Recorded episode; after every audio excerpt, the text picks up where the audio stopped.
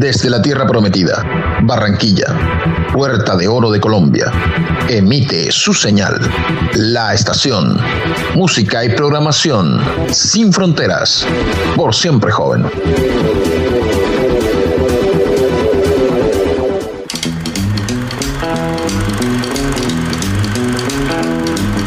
El cine, sus historias. El colorido, la magia. Están aquí. Tras bambalinas en Cinema Station.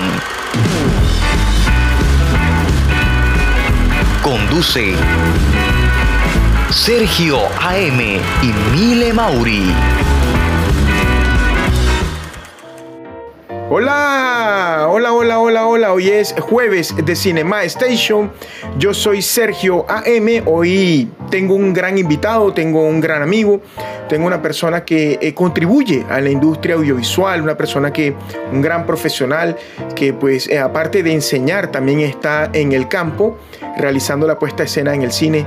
Él es Juan José Castillejo. Juan, ¿cómo estás amigo? Bienvenido. Compa, todo bien. Gracias por la invitación. Tanto tiempo, mi hermano, tanto tiempo sin perro, tiempo sin hablar. Siempre hablamos, pero, pero, pero, pero, de verdad las caras hace rato.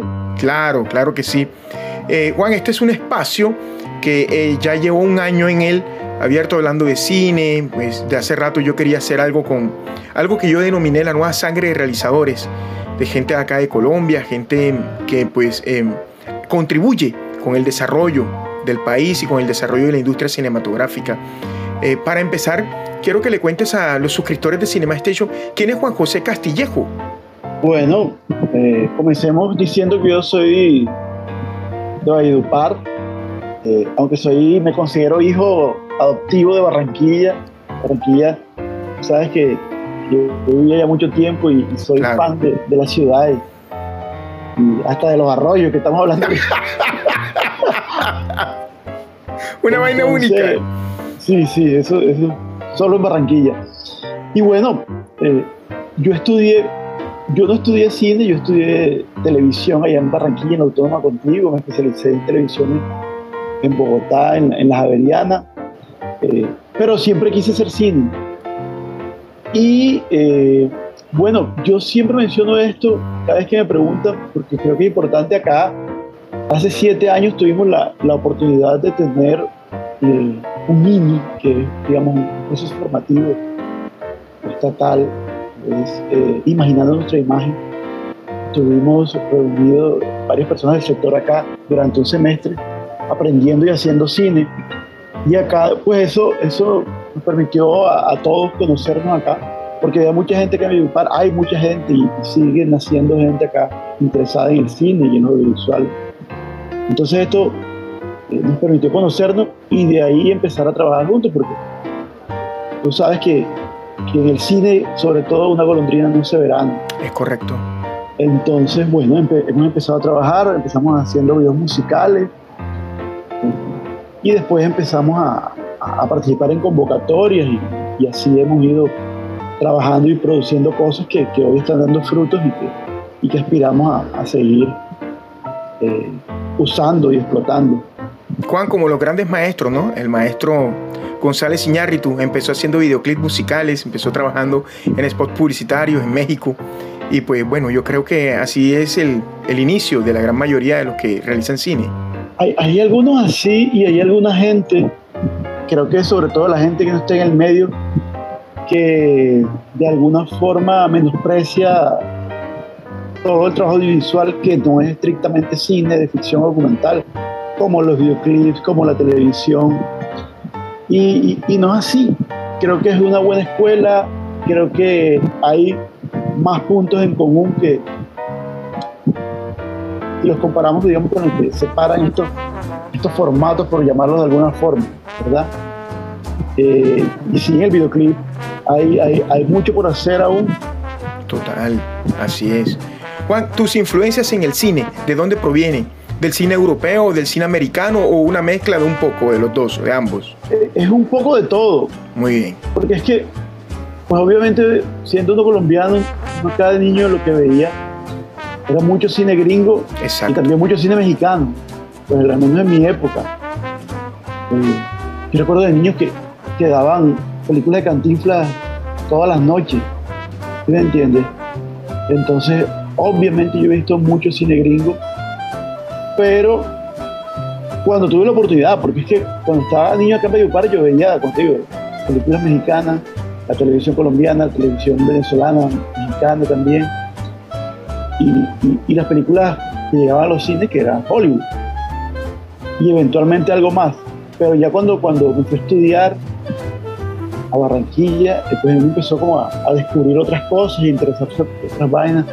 Yo recuerdo la primera vez que fui a, la Cinemateca, cuando todavía quedaba en Barranquilla 44. Y para mí esa vaina fue realmente especial, impresionante, porque era una cosa diferente a, a lo que yo estaba acostumbrado. No necesariamente mejor ni peor, pero diferente. Muy bien. Eso hay que hacer énfasis y me, me agrada que lo hagas, porque hay gente que siempre está como que esto es malo, esto es bueno. En realidad es lo que tú acabas de decir. No necesariamente si es bueno o es malo, sino que era algo diferente. Me quedo con ello. Por, por ahí, por ahí yo siempre también lo menciono hace años leí una entrevista con Bill Murray, el gran Bill Murray. Uy, el gran Bill Murray, actorazo. Sí, sí, actorazo. Y el man decía algo que, que parece evidente, pero que, que parece que, que, a todos se nos olvida, a muchos se nos olvida. es que incluso hacer una película pésima es un trabajo muy difícil. Entonces yo creo que, hay que tener más respeto por el trabajo de nosotros, por el trabajo de los demás. Todos, creo que todos debemos aprender eso. Sí. Y así es el cine, el cine, honestamente Tarantino lo digo, es la forma de arte más costosa que ha existido en la historia de la humanidad. Entonces, y no solo por eso, no solo porque se, se necesite mucho dinero, sino porque se necesita mucha concentración, mucho esfuerzo, mucha persistencia, persistencia. Entonces, bueno, ahí mencioné ya, mira, Tarantino, Murray, Cantinflas. Cantinflas, el Mario Moreno. Claro, eh, eh, recuerdo mucho que la película de mi infancia que más me impresionó, además de, las de Tarzán y del Llanero Solitario, fue La, la Mosca. Uy, sí. De David la Mosca, exactamente. Estaba Gina Davis, creo, ¿no? Sí, Gina Davis, claro, jovencita. Y, y, me impresionó porque fue la primera película de ciencia ficción que yo vi donde no habían rayos láser. Exactamente. escenas de acción y, había más bien una cosa medio escatológica y, correcto. y súper. Y lo que yo por lo menos veía en ese momento como, como un intento de mostrar cómo sería eso si fuera real con, todo lo, con toda la parte no, no full. Exacto. Porque es que hay que contarle algo pues, a quienes eh, no trabajan en cine, pero les gusta, lo comprenden, de que por mucho que el biopic vaya pegado, la, película biográfica vaya pegado a la realidad, siempre va a haber ficción. De eso se trata el cine. Ya después de ello hay cualquier cantidad de géneros. Entonces, eso como para explicárselos ahí a, a los suscriptores, a los amigos que están pendientes las transmisiones jueves a jueves. Juan, ¿cómo ves tú el movimiento cinematográfico o audiovisual en el Caribe colombiano, exactamente en el departamento del Cesar, en Valledupar? ¿Cómo ves tú el cine allá? Pues bueno, acá, acá se está moviendo bastante, eh, digamos, todo lo que tiene que ver con audiovisual, no solo el cine. Por supuesto, estamos en pañales, pero, pero se están haciendo cosas. Yo creo que pues la llegada del internet, la llegada de, las nuevas cámaras de SLR que cada vez tienen mejores características técnicas a la hora de grabar y todo esto, y, que cada vez son más accesibles por sus precios y todo este rollo, ha permitido que la gente se acerque más al cine, se acerque más al audiovisual, y creo que, que el futuro es provisorio. Sí. Eh, nos falta como en toda Colombia, que la gente se especialice más. Eh, creo que nos faltan más escritores, pero creo que hace parte del proceso. Y creo también que nos hace falta, y esto ya digamos desde otro ángulo, que entendamos el cine, incluso el, lo que llaman cine no, comercial, que no me, gusta, no me gusta esa expresión porque, porque es mentira. Todo el cine aspira a vender. Claro, el que algunos, es mentiroso. Claro, algunos aspiran a vender una cantidad exagerada y, y otras otra cantidades más modestas. Entonces, tenemos que creernos el cuento y entender que el cine sí puede ser rentable y que no siempre eso va a comprometer la calidad del producto. Exacto. Que, que, si tus influencias son Cameron o, o, Jean-Luc Godard, hay, hay, espacio para todo. Quizás alguno es más difícil que vender que el otro, quizás no, uno es más difícil de vender que el otro, pero se vende. Eh, y bueno, creo que yo realmente no tengo respuesta para eso, pero sé que, que sí se puede buscar ese camino, abrir ese camino de, tratar de pensar en el cine como un producto que, puede generar dinero. Juan, ahorita, recién cuando empezamos la, el diálogo entre dos amigos, el diálogo de doble vía, hablabas ahorita de las convocatorias. Em, ¿Cómo ves tú ¿Cómo analizas tú, cómo visionas tú el, apoyo por parte pues, de los entes gubernamentales en Colombia para eh, asignar los rubros o los fondos para el desarrollo cinematográfico? ¿Es difícil? ¿Ves que hay apoyo? ¿Se está moviendo? Desde tu óptica de realizador, ¿cómo la analiza Juan? Yo, yo, yo, yo acabo de rodar con, con, el combo de amigos acá, con trabajo siempre acá en Valledupar un cortometraje que fue ganador de una de las convocatorias del FDC, Relatos Regionales, del Agua. Estamos ya terminando, estamos en el tercer cuarta edición. Y yo, yo creo que, que, es bastante generoso, digamos, lo, lo, que hay ahí. Por supuesto, los presupuestos que nosotros manejamos acá distan años luz de lo que uno ve en producciones en cine, y en algunas plataformas de streaming. Pero yo creo que poco a poco se ha ido mejorando y aunque no es ideal, eh, yo sí creo que, por ese lado las políticas, de cine y todo esto ha sido totalmente beneficioso para, para el sector acá en Colombia. Exacto. Eso que tú decías ahorita yo siempre lo he tocado acá en los episodios. O sea, talento hay en nuestro país, gente talentosa. talento, Y ahorita tú dijiste algo muy clave. O sea, se está dando un vuelco porque si nosotros nos damos cuenta, no es que esté mal. A ver, no, no, hemos venido aquí a echarle tierra a nadie. Pero pues hubo una época en que nuestros escritos, que era lo que Juan decía ahorita, nuestros escritores, nuestros guionistas, pues eh, hacían un producto no igual, pero muy parecido de ese, de ese corte, ¿verdad? Rodrigo de No Futuro, em, Perro Come Perro y cualquier cantidad de, de esa línea eh, del sicariato, del, del, traqueteo, pues no vamos a ocultar nada, pues es una subcultura en Colombia, es algo de un flagelo social que nos azota desde hace muchos años, pero ya hay otras propuestas, ya hay otras propuestas de otro, de otro carácter, de otro tipo. Y pues eh, qué bonito todo eso, pero a donde voy es a lo siguiente. En países latinoamericanos como la Argentina, Chile, México, ¿verdad? Brasil, eh, el cine pertenece, los gobiernos lo administran, es decir, eh, allá el cine es una industria, por eso pues, como siempre lo he dicho, se ve muy buena calidad en los productos de ellos, son muy buenos, nosotros acá también somos muy buenos, pero lo que decía Juan era clave, es decir, el rubro ni siquiera es lo que, lo que uno se imagina que debería ser para no poder trabajar con la angustia, porque ya de hecho está la adrenalina del rodaje, ya de hecho está ahí, y la angustia de que está tu productor diciénode no te puedo dar esto que me estás pidiendo porque Dios. Se y si el productor es Germán Incapié, peor todavía. no, no, no. A mí eso me, había sido con solo ver el teléfono y ver el nombre del productor o la productora ahí ya yo. Exacto, uno como que este, no no, quiere decir que no haya libertad, sí lo hay, ¿verdad? Pero, o sea, hay cosas que uno comprende de que, y no te puedo dar esto, vamos a obviar esto. Y uno como que, uy, como que me estás quitando algo, pero, pero veo después cómo lo subsano con otra cosa que lleve la misma línea. Cuando es fácil, ¿cierto? No, no. Imagínate que, en el último corto que hicimos, yo quería un carro que estaba escrito al guion de época, años 80, para la primera escena y la productora Claudia Budelo me decía, no, que es muy complicado conseguirlo, ¿qué tal? Y yo insistí y conseguimos el carro. Conseguimos el carro perfecto. Tal cual. El carro de la época que parecía sacado de los años 80 y puesto acá. O sea, todo original, la pintura, las llantas, la silletería, todo. Y yo estaba feliz por eso. Y el día de que estábamos rodando, el, el tipo nos canceló una hora antes. Increíble. Pero bueno, normal. Sí, sí, sí, suele suceder. Lo acabas de decir, normal, así es. Quienes les gusta esto y no saben lo que hay tras bambalinas, hay una cantidad de cosas que toca torear. También el clima atmosférico también le toca torearlo. Uno, o sea, son tantas cosas, Juan. Sí, sí, también nos llovió un día.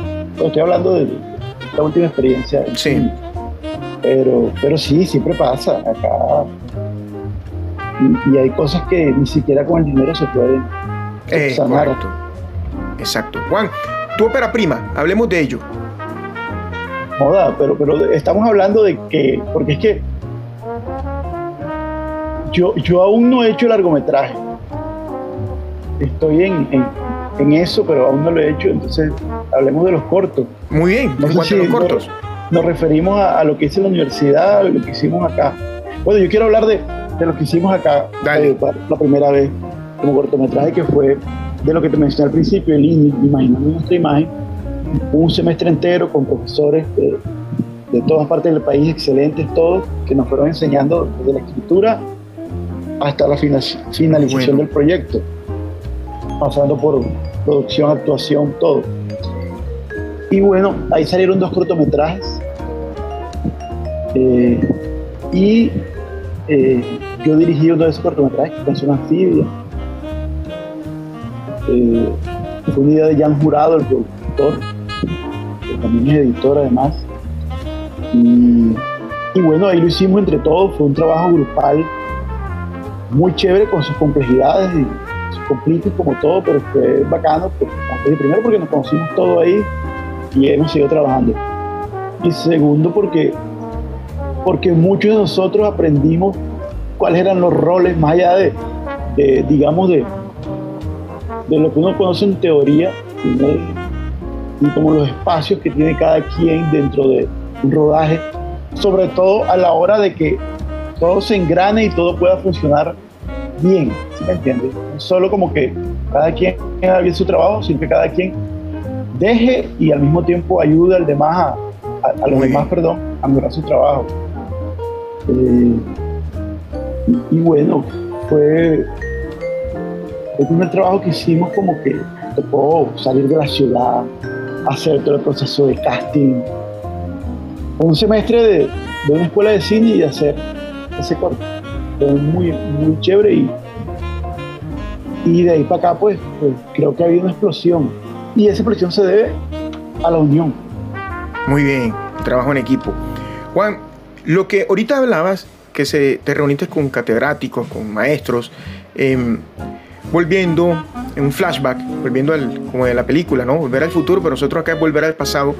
Eh, lo que vimos, esas guías que vimos, esas herramientas en la academia, Em, a la hora de la puesta en escena fueron útiles para ti?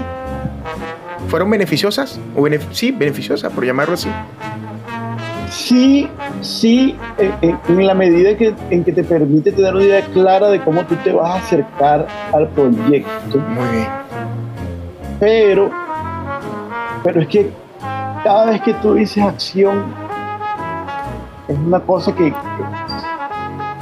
no hay manera de que tú puedas prever Exacto. lo que va a pasar ahí.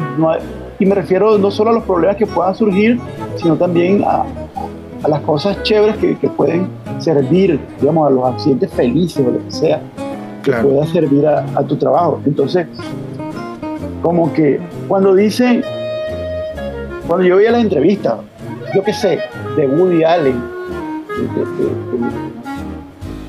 de cualquiera de estos directores, que dice, no, pero es que cada vez que tú te enfrentas a una escena es un mundo diferente y tal, y yo decía, bueno, te va a decir la paja, pero no de verdad.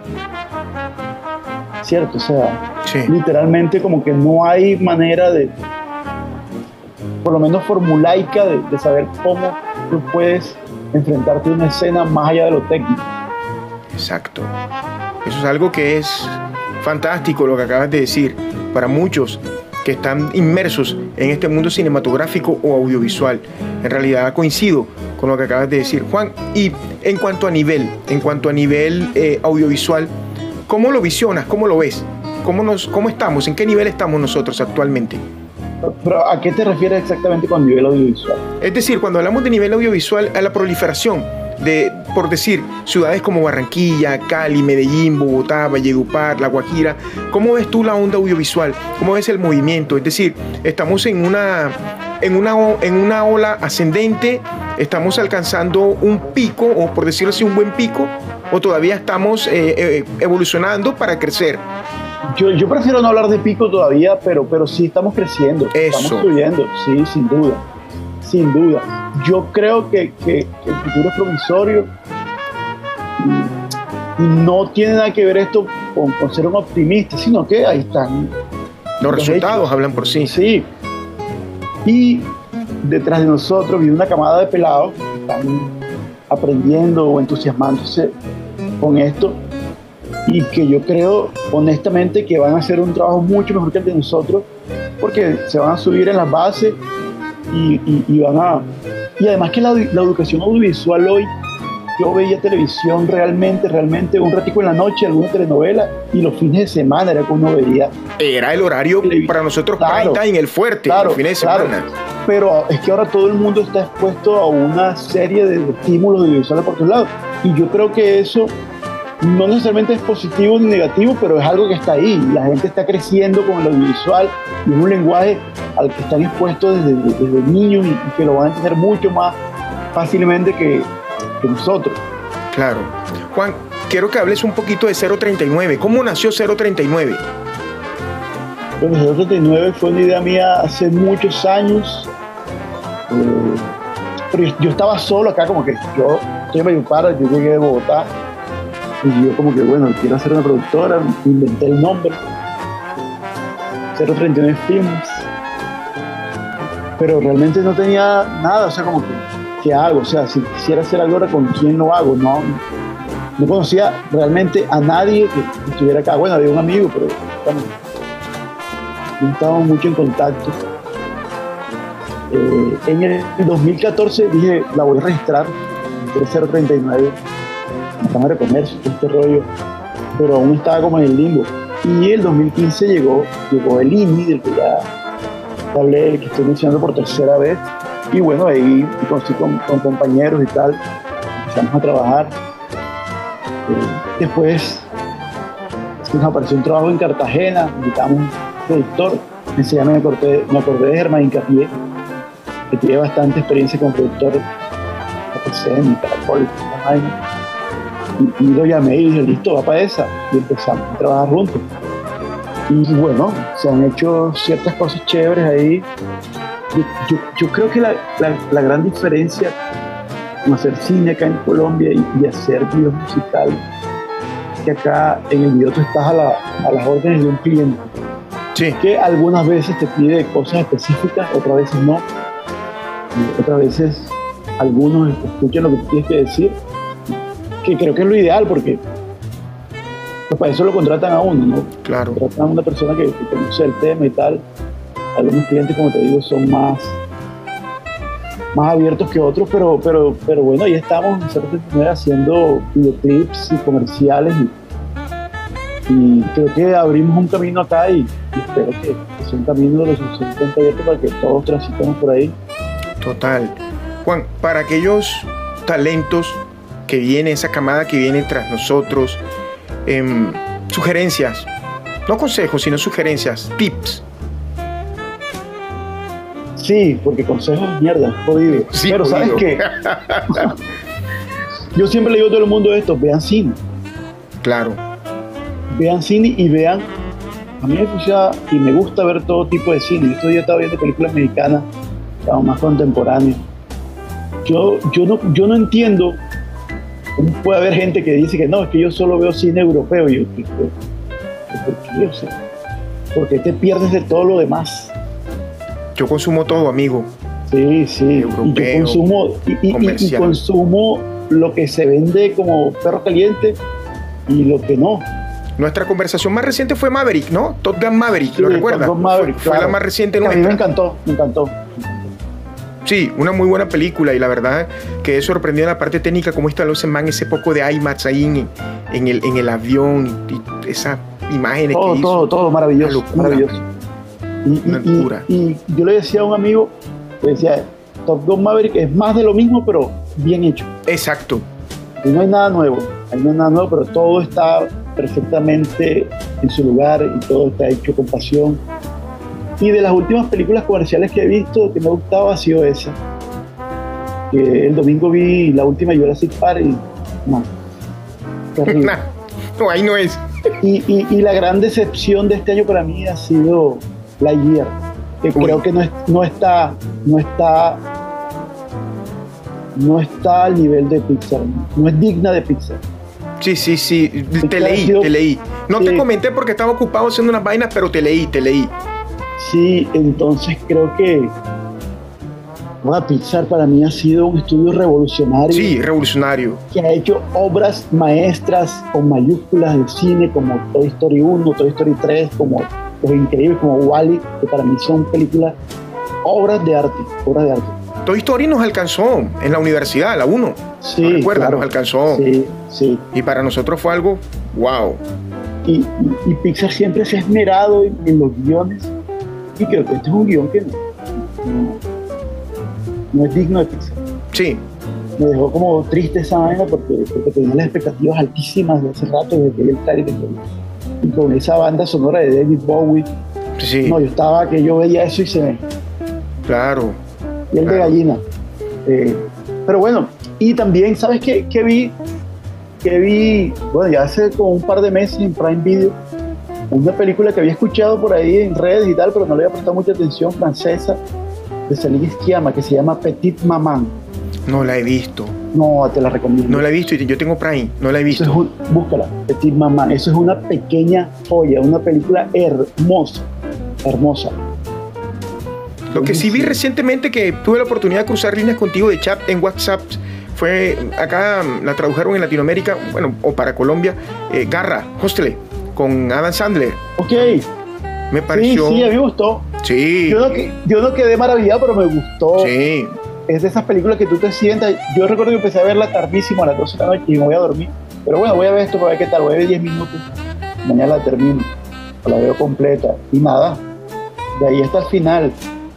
Creo que también es como que más de lo mismo. Más de lo mismo. los perdedores. Exactamente. to- to- sí, Yo te decía dos perdedores que alcanzaron la redención, ¿te acuerdas Claro. cuando te dije? Sí, sí, es lo mismo de siempre, pero está bien hecho. Y Adam Sandler, contra todo pronóstico, se ha convertido en un gran actor. Sí. La de los diamantes, ¿cómo es que se llama la de los diamantes? Es eh, Uncut Gems, que le pusieron diamantes en bruto. Maravillosa, Sí, sí. maravillosa. Yo dije, este man puede dar más de lo que está haciendo, dije yo. No, pero es que él ya, él ya había hecho. ¿Tú no te acuerdas que él trabajó con Paul Thomas Hartenstein como el 2003 por ahí en, en Embriagado de Amor? Sí, esa es, esa es una de las de, de las de, de las de Paul. Sí, de, de Anderson. Es una vaina hermosa, lo mismo que, que Boogie Night. O sea, hay, Juan, hay tantas vainas por ver. O sea, hay Sí, y eso es lo que yo digo, o sea, hay, hay, hay muchísimas cosas. En estos días también me vi una, una película, no sé si lo leíste por ahí, Triple R, está en en no la he Netflix. visto. ¿Dónde está? película india, en Netflix. Uy, el cine- el cine de la India es bueno. Tiene mucho nivel técnico. eh, eh, obviamente, como estas producciones de acción de la India súper exageradas y tal, pero creo que hay un buen balance entre todo eso y, el- la risa y la epicidad. Y, y, vale, me gustó bastante, Voy a buscarla. Vale la pena. Sí, voy a buscarla para, para analizarla.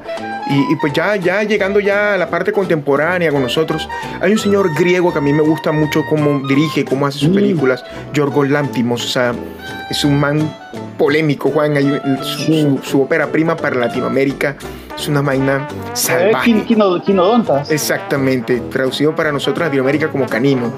Juan, es una vaina salvaje, toca el tema de los incestos, toca... Y, este, tiene, y tiene un humor rarísimo. Uy, sí, una vaina indescifrable, marica, una vaina indescifrable. No, no sabes si, si reírse o llorar. Sí, tú no sabes si llorar y decir, es un genio, por ejemplo, Lobster. ¿La viste? The Lobster, sí. Sí, una Me vaina.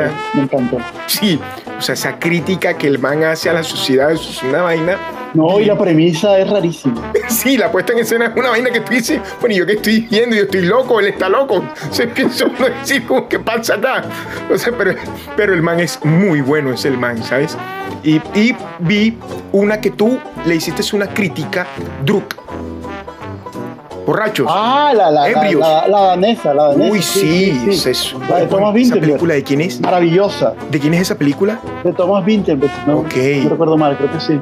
Sí, sí, sí, yo la vi y eh, estaba el, el- el actorazo que ellos tienen, que es camaleónico, el protagonista de la Ah, película. este, ¿Cómo es que Matt se llama? Exactamente, gran película, la vi.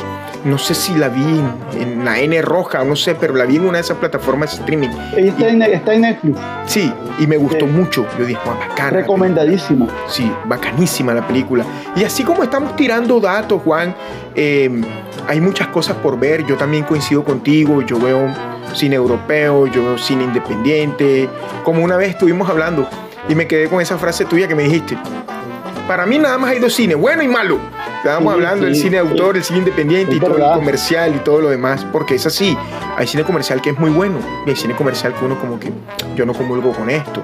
Pero, Y, el pero es así, cine, ah, y hay algunos, algunos de estas películas de cine arte que yo no paso.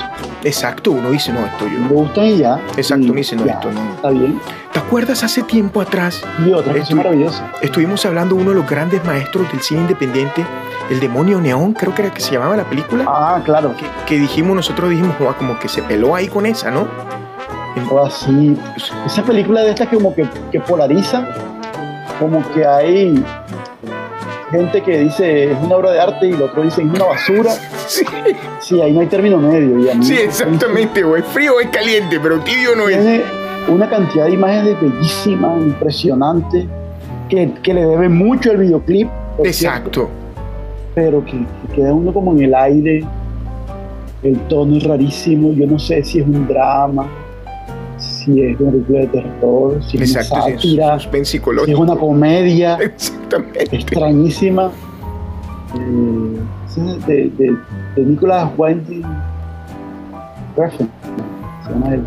Sí, que tiene, tiene varias y, y entre esas tiene a, a, a Drive, sí, Ryan, Gosling. Y, esta niña Kerry, Kerry, eh, Kerry Mulligan, Kerry, creo que es. Kerry Mulligan, que a mí ese sí me gusta muchísimo. Sí, muy buena película. Es una novela, adaptada al cine, pero impresionante. ¿Tuviste Eh, Bronson? Uy, acuérdate que sí, que la comentamos. La comentamos, que me dijiste, te recomiendo Bronson. Yo te la Claro. tengo, pero no la he visto y la vi, es impresionante. Y, el- Tom y- Hardy está es- salvaje ahí. Sí, está, ese man es muy bueno. Ese man, el, el- el que comparte set con él, él lo hace lucir todavía mucho mejor de lo que es esa- eh, eh, ese actor. Eh, Juan, esos actores, ya que tocamos el tema británico, son muy buenos, ¿no? Cillian Sí, Murphy. Tom Hardy, esos manes están en otro nivel. Esos manes son muy, pero muy buenos. Christian Bale, que la gente Epa, olvida, que es Christian Bale, también. exactamente. Eh, eh, de, de, de Bale, la que, la que más tengo en la mente es, es American Psycho. Es la que más tengo aquí Sí, por encima de. Batman. Por encima de Batman. O sea, Bueno, y también está Colin Farrell, ah, sí, Colin. ya con, con, con, con Claro. Colin, eh, eh, Y, sí. que, y que también comenzó como haciendo papeles que yo decía, bueno, este man, ¿para dónde va? Pero creo que en los últimos años ha crecido muchísimo y ha hecho películas fantásticas. El sacrificio de un siervo sagrado. o de- o Sí, Nicole Kidman, ¿no? sí. Eh, sí, mu- muy buena película. Y sí. Ba- Barry Keoghan, que es el que sale ahí el muchacho, Exactamente. también, también irlandés, también es es correcto. excelente. Sí, y, y ahorita estábamos hablando de los británicos, tuve la oportunidad de ver una, una serie en Netflix que me, me- me enganché tanto con ella por, por todo lo que tiene que ver en cuanto a la producción, su diseño de producción, su vestuario, la época, una serie que se llama Los Peaky Blinders.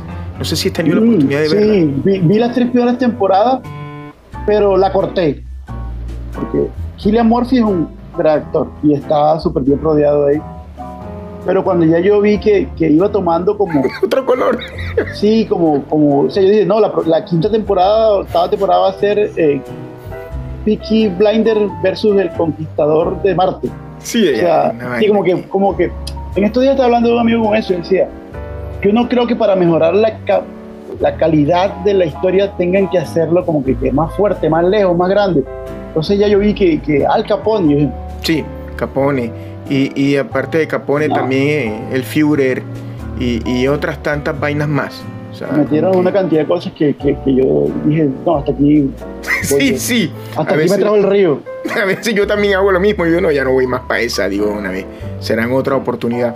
Amigo, eh, ha sido un gusto, ha sido un placer haber charlado contigo estos minutos acerca de lo que nos apasiona, acerca de todo lo que tiene que ver con la parte audiovisual, acerca de los guiones, de las escrituras y, pues eh, contribuyendo, porque de eso se trata, el granito de arena ahí, ahí, ahí.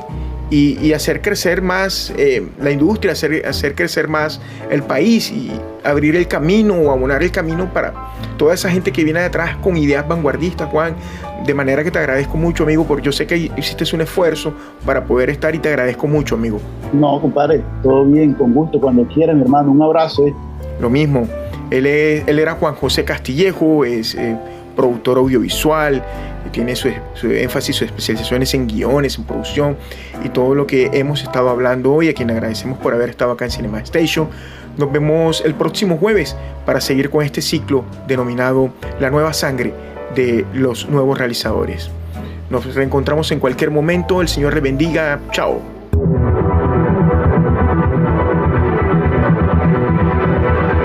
Desde la Tierra Prometida, Barranquilla, Puerta de Oro de Colombia, emite su señal. La estación. Música y programación sin fronteras. Por siempre joven.